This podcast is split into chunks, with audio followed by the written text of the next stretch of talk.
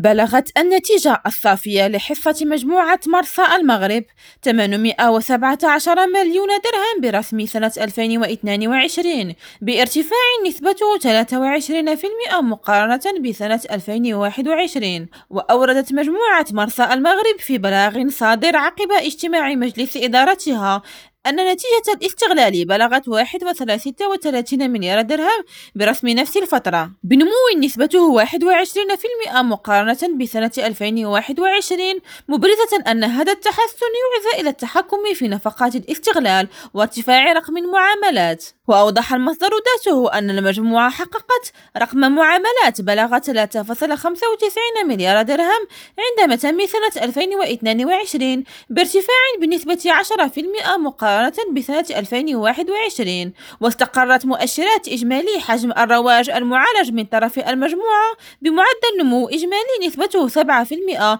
بمعالجة 50.4 مليون طن وذلك على الرغم من تراجع حركة الموانئ على المستوى الوطني. يسرى بوقربة ريم راديو الدار البيضاء.